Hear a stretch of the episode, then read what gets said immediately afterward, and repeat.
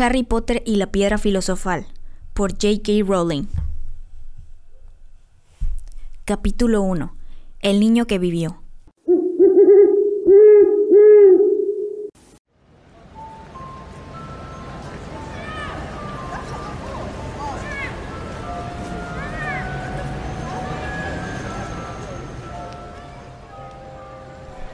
El señor y la señora Dursley, que vivían en el número 4 de Private Drive, estaban orgullosos de decir que eran muy normales, afortunadamente.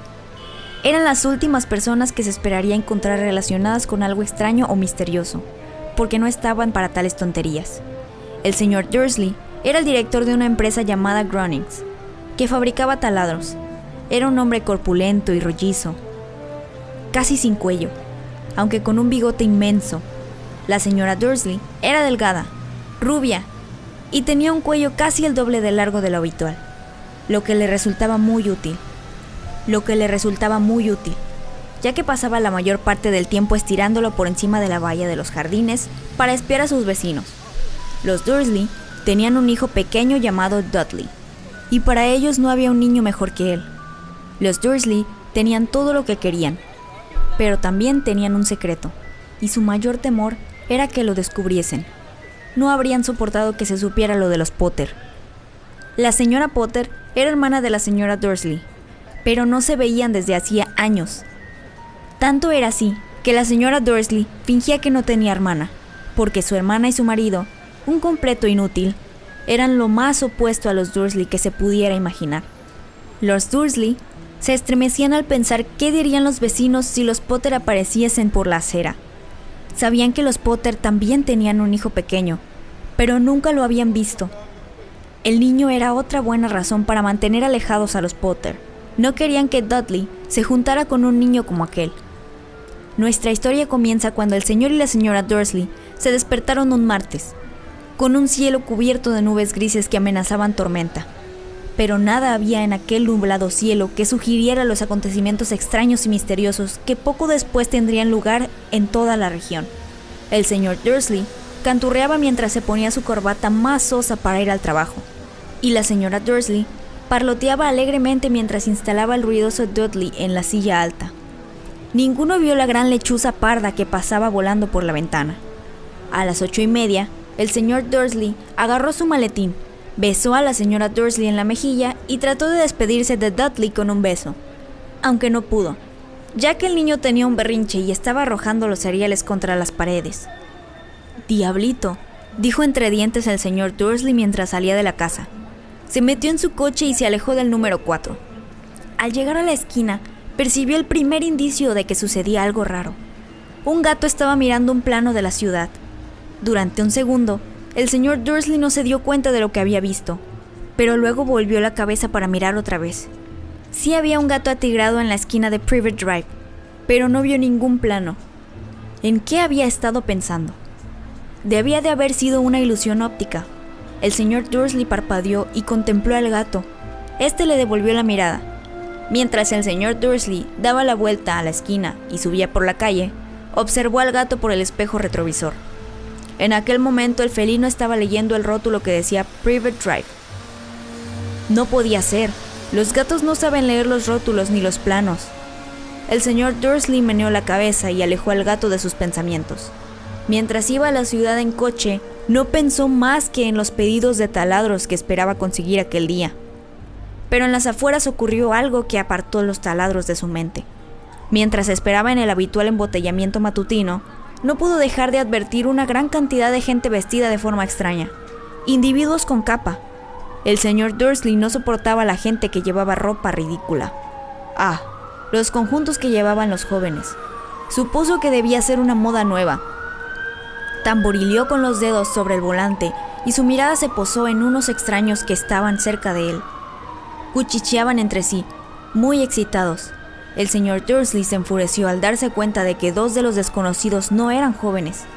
Vamos, uno era incluso mayor que él, y vestía una capa verde esmeralda.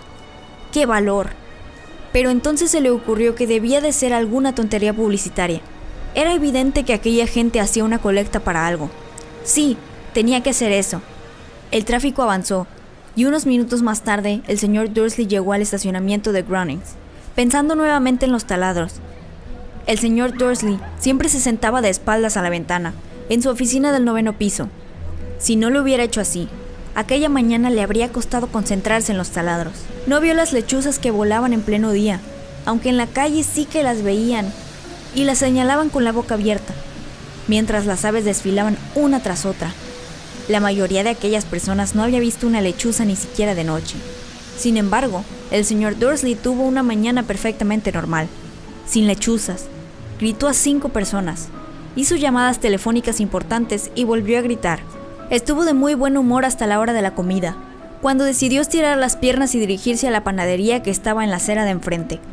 Había olvidado a la gente con capa hasta que pasó cerca de un grupo que estaba al lado de la panadería. Al pasar los miró enfadado. No sabía por qué, pero le ponían nervioso. Aquel grupo también susurraba con agitación y no llevaba ni una moneda. Cuando regresaba con una dona gigante en una bolsa de papel, alcanzó a oír unas pocas palabras de su conversación. Los Potter, eso es. Eso es lo que he oído. Sí, su hijo Harry. El señor Dursley se quedó petrificado. El temor lo invadió. Se volvió hacia los que murmuraban, como si quisiera decirles algo, pero se contuvo. Se apresuró a cruzar la calle y echó a correr hasta su oficina. Dijo a gritos a su secretaria que no quería que le molestaran. Agarró el teléfono y cuando casi había terminado de marcar los números de su casa, cambió de idea. Dejó el aparato y se atusó los bigotes mientras pensaba. No, se estaba comportando como un estúpido. Potter no era un apellido tan especial. Estaba seguro de que había muchísimas personas que se llamaban Potter y que tenían un hijo llamado Harry. Y pensándolo mejor, ni siquiera estaba seguro de que su sobrino se llamara Harry. Nunca había visto al niño. Podría llamarse Harvey o Harold. No tenía sentido preocupar a la señora Dursley. Siempre se trastornaba mucho ante cualquier mención de su hermana, y no podría reprochárselo. Si él hubiera tenido una hermana así, pero de todos modos, aquella gente de la capa. Aquella tarde le costó concentrarse en los taladros, y cuando dejó el edificio a las 5 en punto, estaba tan preocupado que sin darse cuenta chocó con un hombre que estaba en la puerta. Perdón, gruñó, mientras el diminuto viejo se tambaleaba y casi caía al suelo. Segundos después, el señor Dursley se dio cuenta de que el hombre llevaba una capa violeta. No parecía disgustado por el empujón.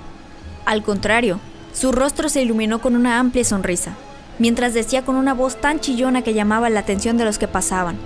No se disculpe, mi querido señor, porque hoy nada puede molestarme. Hay que alegrarse porque quien usted sabe finalmente se ha ido.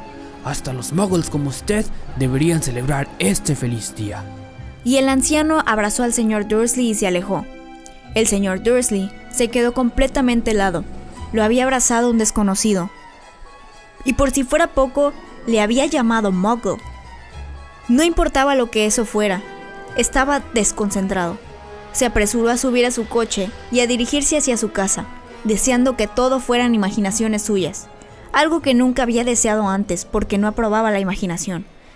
Cuando entró en el camino del número 4, lo primero que vio, y eso no mejoró su humor, fue el gato atigrado que se había encontrado por la mañana. En aquel momento estaba sentado en la pared de su jardín, estaba seguro de que era el mismo, pues tenía unas líneas idénticas alrededor de los ojos. ¡Fuera! dijo el señor Dursley en voz alta. El gato no se movió, solo le dirigió una mirada severa.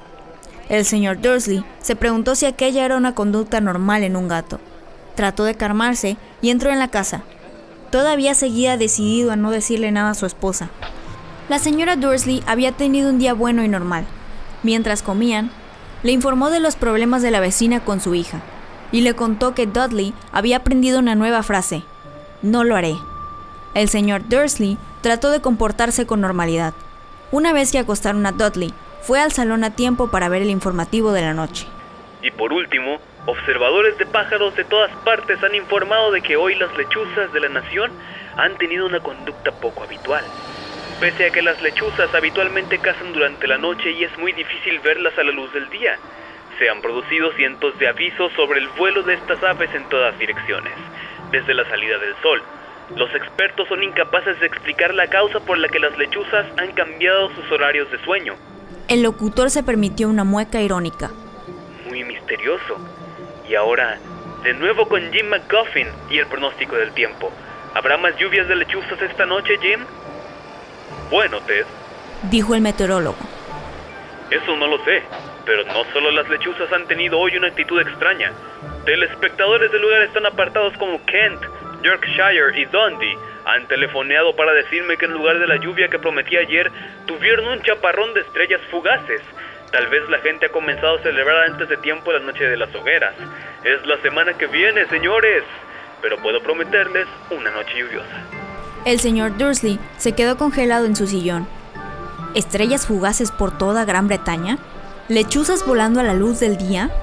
Y aquel rumor, aquel cuchicheo sobre los Potter. La señora Dursley entró en el comedor con dos tazas de té. Aquello no iba bien. Tenía que decirle algo a su esposa. Se aclaró la garganta con nerviosismo. Eh, Petunia, querida, ¿has sabido últimamente algo sobre tu hermana? Como había esperado, la señora Dursley pareció molesta y enfadada. Después de todo, normalmente ellos fingían que ella no tenía hermana. No, respondió en tono cortante. ¿Por qué? Hay, hay cosas muy extrañas en las noticias. Masculló el señor Dursley. Lechuzas, estrellas fugaces, y hoy había en la ciudad una cantidad de gente con aspecto raro. ¿Y qué? Interrumpió bruscamente la señora Dursley.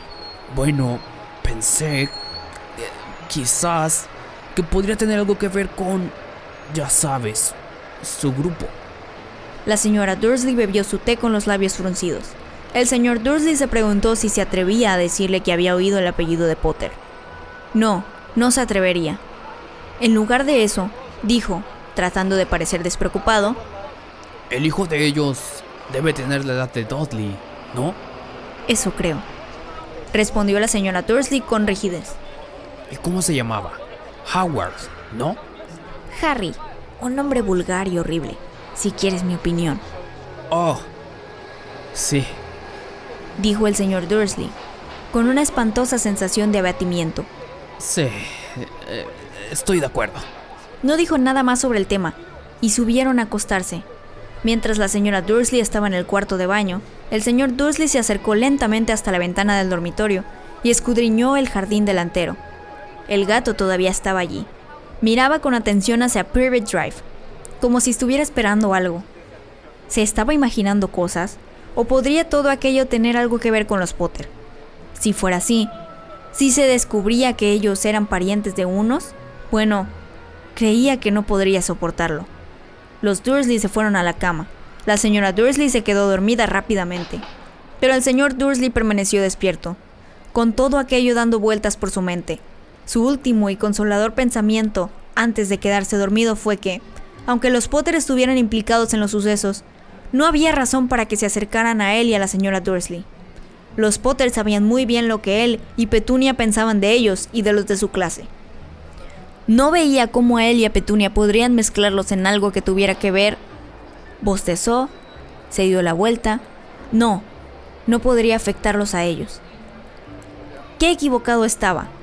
El señor Dursley cayó en un sueño intranquilo, pero el gato que estaba sentado en la pared del jardín no mostraba señales de adormecerse. Estaba tan inmóvil como una estatua, con los ojos fijos, sin pestañear en la esquina de Private Drive. Apenas tembló cuando se cerró la puertezuela de un coche en la calle de al lado, ni cuando dos lechuzas volaron sobre su cabeza. La verdad es que el gato no se movió hasta la medianoche. Un hombre apareció en la esquina que el gato había estado observando, y lo hizo tan súbita y silenciosamente que se podría pensar que había surgido de la tierra. La cola del gato se agitó y sus ojos se entornaron. En Private Drive nunca se había visto un hombre así. Era alto, delgado y muy anciano. A juzgar por su pelo y barba plateados, tan largos que podría sujetarlos con el cinturón. Llevaba una túnica larga, una capa color púrpura que barría el suelo y botas con tacón alto y hebillas. Sus ojos azules eran claros, brillantes y centelleaban detrás de unas gafas de cristales de media luna. Tenía una nariz muy larga y torcida, como si se la hubiera fracturado alguna vez. El hombre de aquel nombre era Albus Dumbledore. Albus Dumbledore no parecía darse cuenta de que había llegado a una calle en donde todo lo suyo, desde su nombre hasta sus botas, era mal recibido. Estaba muy ocupado revolviendo en su capa, buscando algo, pero pareció darse cuenta de que lo observaban, porque de pronto miró al gato, que todavía lo contemplaba con fijeza desde la otra punta de la calle. Por alguna razón, ver al gato pareció divertirlo. Rió entre dientes y murmuró. Debería haberlo sabido.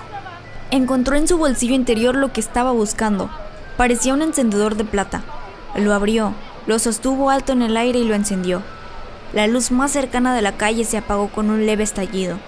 Lo encendió otra vez y la siguiente lámpara quedó a oscuras.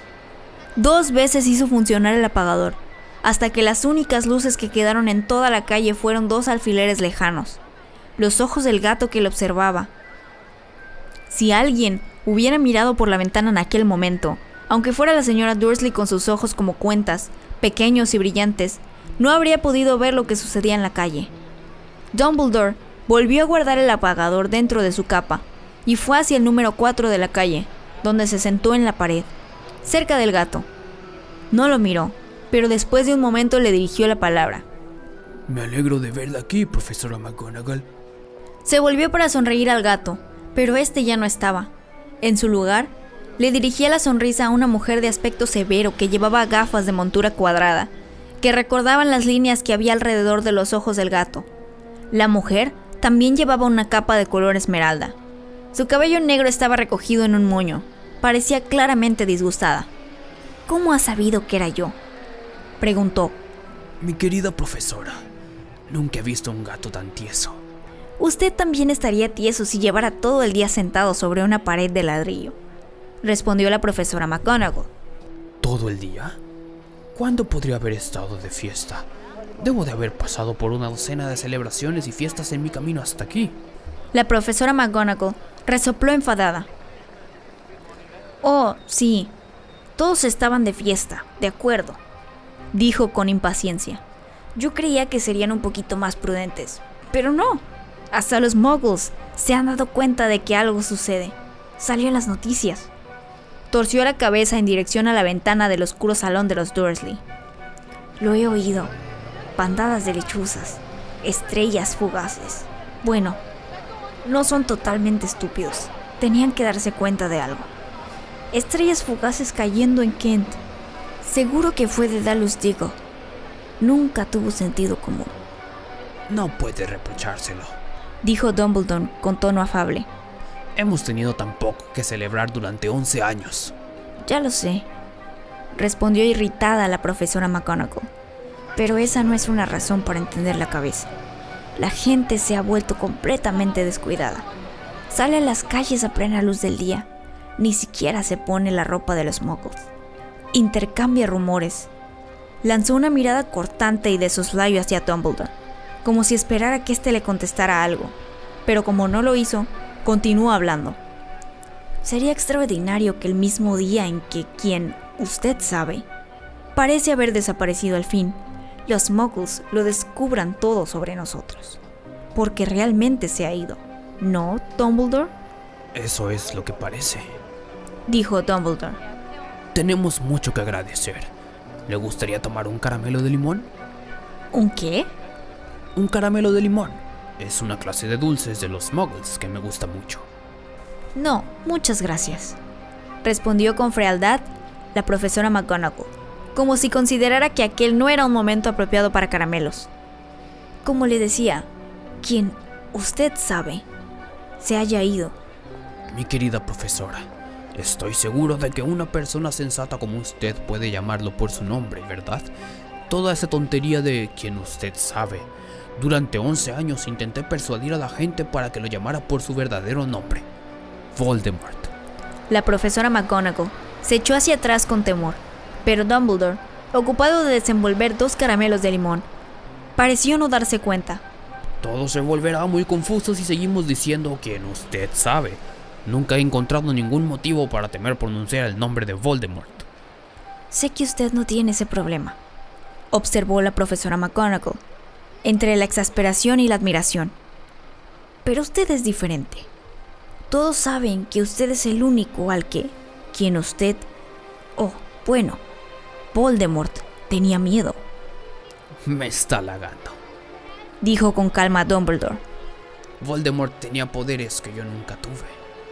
Solo porque usted es demasiado, bueno, noble para utilizarlos. Menos mal que está oscuro. No me he ruborizado tanto desde que la señora Pomfrey me dijo que le gustaban mis nuevas orejeras. La profesora McGonagall le lanzó una mirada dura antes de hablar. Las lechuzas no son nada comparados con los rumores que corren por ahí. ¿Sabe lo que todos dicen sobre la forma en que desapareció?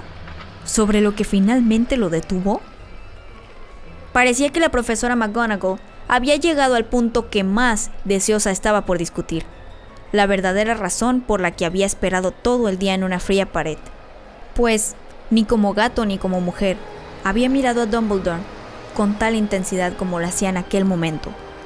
Era evidente que, fuera lo que fuera, aquello que todos decían, no lo iba a creer hasta que Dumbledore le dijera que era verdad. Dumbledore, sin embargo, estaba eligiendo otro caramelo y no le respondió. Lo que están diciendo, insistió, es que la pasada noche Voldemort apareció en la calle de Godric. Iba a buscar a los Potter.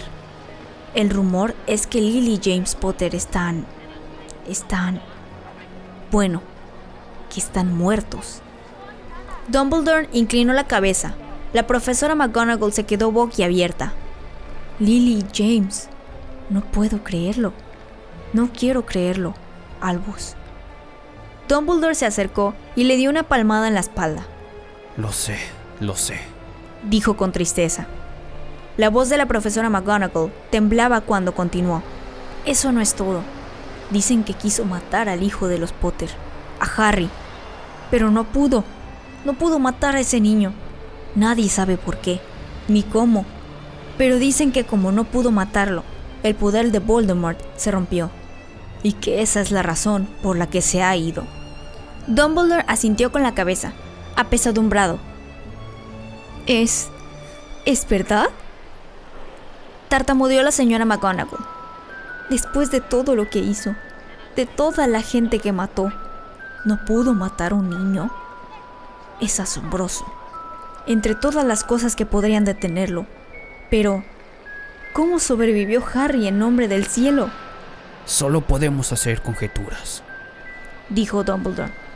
Tal vez nunca lo sepamos. La profesora McGonagall sacó un pañuelo con puntilla y se lo pasó por los ojos.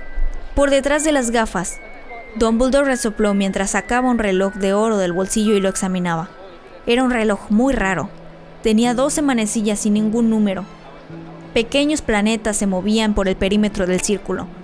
Pero para Dumbledore debía de tener sentido, porque lo guardó y dijo: Hagrid se retrasa. Imagino que fue él quien le dijo que yo estaría aquí, ¿no? Sí, dijo la profesora McGonagall. Y yo me imagino que usted no va a decir por qué. Entre tantos lugares, tenía que venir precisamente aquí. He venido a entregar a Harry a su tía y su tío. Son la única familia que le queda ahora. ¿Quiere decir? No puede referirse a la gente que vive aquí, gritó la profesora, poniéndose de pie de un salto y señalando al número 4. Dumbledore, no puede. Los he estado observando todo el día. No podría encontrar a gente más distinta de nosotros. Y ese niño que tienen, lo vi dando patadas a su madre mientras subían por la escalera, pidiendo caramelos a gritos. Harry Potter no puede vivir ahí. Es el mejor lugar para él, dijo Dumbledore con firmeza. Sus tíos podrían explicárselo todo cuando sea mayor. Les escribió una carta. ¿Una carta? repitió la profesora McGonagall, volviendo a sentarse. Dumbledore, ¿de verdad cree que puede explicarlo todo en una carta? Esa gente jamás comprenderá a Harry. Será famoso, una leyenda. No me sorprendería que el día de hoy fuera conocido en el futuro como el día de Harry Potter. Escribirán libros sobre Harry. Todos los niños del mundo conocerán su nombre. Exactamente, dijo Dumbledore con mirada muy seria por encima de sus gafas. Sería suficiente para marear a cualquier niño, famoso antes de saber hablar y andar, famoso por algo que ni siquiera recuerda. ¿No se da cuenta de que será mucho mejor que crezca lejos de todo hasta que esté preparado para asimilarlo? La profesora McGonagall abrió la boca, cambió de idea, tragó y luego dijo, sí, sí, Tiene razón, por supuesto. Pero ¿cómo va a llegar el niño hasta aquí, Dumbledore? De pronto observó la capa del profesor, como si pensara que podría tener escondido a Harry. Hagrid lo traerá. ¿Le parece sensato confiar a Hagrid algo tan importante como eso? A Hagrid le confiaría mi vida. Dijo Dumbledore. No estoy diciendo que su corazón no esté donde debe de estar, dijo a regañadientes la profesora McGonagall. Pero no me dirá que no es descuidado. Tiene la costumbre de... ¿Qué ha sido eso? Un ruido sordo rompió el silencio que los rodeaba. Se fue haciendo más fuerte mientras ellos miraban a ambos lados de la calle, buscando alguna luz. Aumentó hasta ser un rugido mientras los dos miraban hacia el cielo, y entonces una pesada moto cayó del aire y aterrizó en el camino frente a ellos. La moto era inmensa, pero si se la comparaba con el hombre que la conducía, parecía un juguete. Era dos veces más alto que un hombre normal, y al menos cinco veces más ancho. Se podía decir que era demasiado grande para que lo aceptaran, y además tan desaliñado. Cabello negro, largo y revuelto, y una barba que le cubría casi toda la cara. Sus manos tenían el mismo tamaño que las tapas del tubo de la basura. Y sus pies, calzados con botas de cuero, parecían crías de delfín. En sus enormes brazos musculosos sostenía un bulto envuelto en mantas. Hagrid, Dijo aliviado Dumbledore. por fin. ¿Y dónde conseguiste esa moto? Me la han prestado, profesor Dumbledore. Contestó el gigante, bajando con cuidado del vehículo mientras hablaba. El joven Sirius Black me la dejó. Lo he traído, señor. ¿No ha habido problemas por allí? No, señor. La casa estaba casi destruida, pero lo saqué antes de que los moguls comenzaran a aparecer. Se quedó dormido mientras volábamos sobre Bristol. Dumbledore y la profesora McGonagall se inclinaron sobre las mantas. Entre ellas se veía un niño pequeño, profundamente dormido, bajo una manta de pelo negro azabache. Sobre la frente pudieron ver una cicatriz con una forma curiosa, como un relámpago. ¿Fue allí? Susurró la profesora McGonagall. Sí, Respondió Dumbledore. tendrá esa cicatriz para siempre. ¿No puede hacer nada, Dumbledore? Aunque pudiera, no lo haría. Las cicatrices pueden ser útiles. Yo tengo una en la rodilla izquierda que es un diagrama perfecto del metro de Londres. Bueno, déjalo aquí, Hagrid. Es mejor que terminemos con esto. Dumbledore se volvió hacia casa de los Dursley. ¿Puedo... ¿Puedo despedirme de él, señor? Preguntó Hagrid. Inclinó la cabeza desgreñada sobre Harry y le dio un beso, raspándolo con la barba. Entonces, súbitamente, Hagrid dejó escapar un aullido, como si fuera un perro herido. Shh, dijo la profesora McGonagall. Vas a despertar a los muggles. Lo siento. Lloriqueó Hagrid y se limpió la cara con un gran pañuelo. Pero no puedo soportarlo. Lily y James muertos y el pobrecito Harry tendrá que vivir con muggles. Sí, sí, es todo muy triste. Pero domínate, Hagrid, o van a descubrirnos. Susurró la profesora McGonagall, dando una palmada en un brazo de Hagrid, mientras Dumbledore pasaba sobre la cerca del jardín e iba hasta la puerta que había enfrente. Dejó suavemente a Harry en el umbral, sacó la carta de su capa, la escondió entre las mantas del niño y luego volvió con los otros dos. Durante un largo minuto, los tres contemplaron el pequeño bulto. Los hombros de Hagrid se estremecieron. La profesora McGonagall parpadeó furiosamente. La luz titilante que los ojos de Dumbledore irradiaban habitualmente parecía haberlos abandonado. Bueno, Dijo finalmente Dumbledore. ya está. No tenemos nada que hacer aquí. Será mejor que nos vayamos y nos unamos a las celebraciones. Ajá. Respondió Hagrid con voz ronca. Voy a devolver la moto a Sirius. Buenas noches, profesora McGonagall. ¿Profesor Dumbledore? Hagrid se secó las lágrimas con la manga de la chaqueta, se subió a la moto y le dio una patada a la palanca para poner el motor en marcha. Con un estrépito se elevó en el aire y desapareció en la noche, Nos veremos pronto. Espero, profesora McGonagall. dijo Dumbledore, saludándola con una inclinación de cabeza. La profesora McGonagall se sonó la nariz por toda respuesta. Dumbledore se volvió y se marchó calle abajo. Se detuvo en la esquina y levantó el apagador de plata. Lo hizo funcionar una vez y todas las luces de la calle se encendieron, de manera que Private Drive se iluminó con un resplandor anaranjado. Y pudo ver a un gato atigrado que se escabullía por una esquina, en el otro extremo de la calle. También pudo ver el bulto de mantas de las escaleras de la casa número 4. Buena suerte, Harry, murmuró. Dio media vuelta y con un movimiento de capa desapareció. Una brisa agitó los pulcros setos de Private Drive. La calle permanecía silenciosa bajo un cielo de color tinta. Aquel era el último lugar donde uno esperaría que ocurrieran cosas asombrosas. Harry Potter se dio la vuelta entre las mantas, sin despertarse. Una mano pequeña se cerró sobre la carta y siguió durmiendo, sin saber que era famoso, sin saber que en unas pocas horas le haría despertar el grito de la señora Dursley, cuando abriera la puerta principal para sacar las botellas de leche.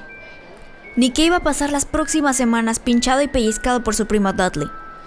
No podía saber tampoco que, en aquel mismo momento, las personas que se reunían en secreto por todo el país estaban levantando sus copas y diciendo con voces quedas, por Harry Potter, el niño que vivió.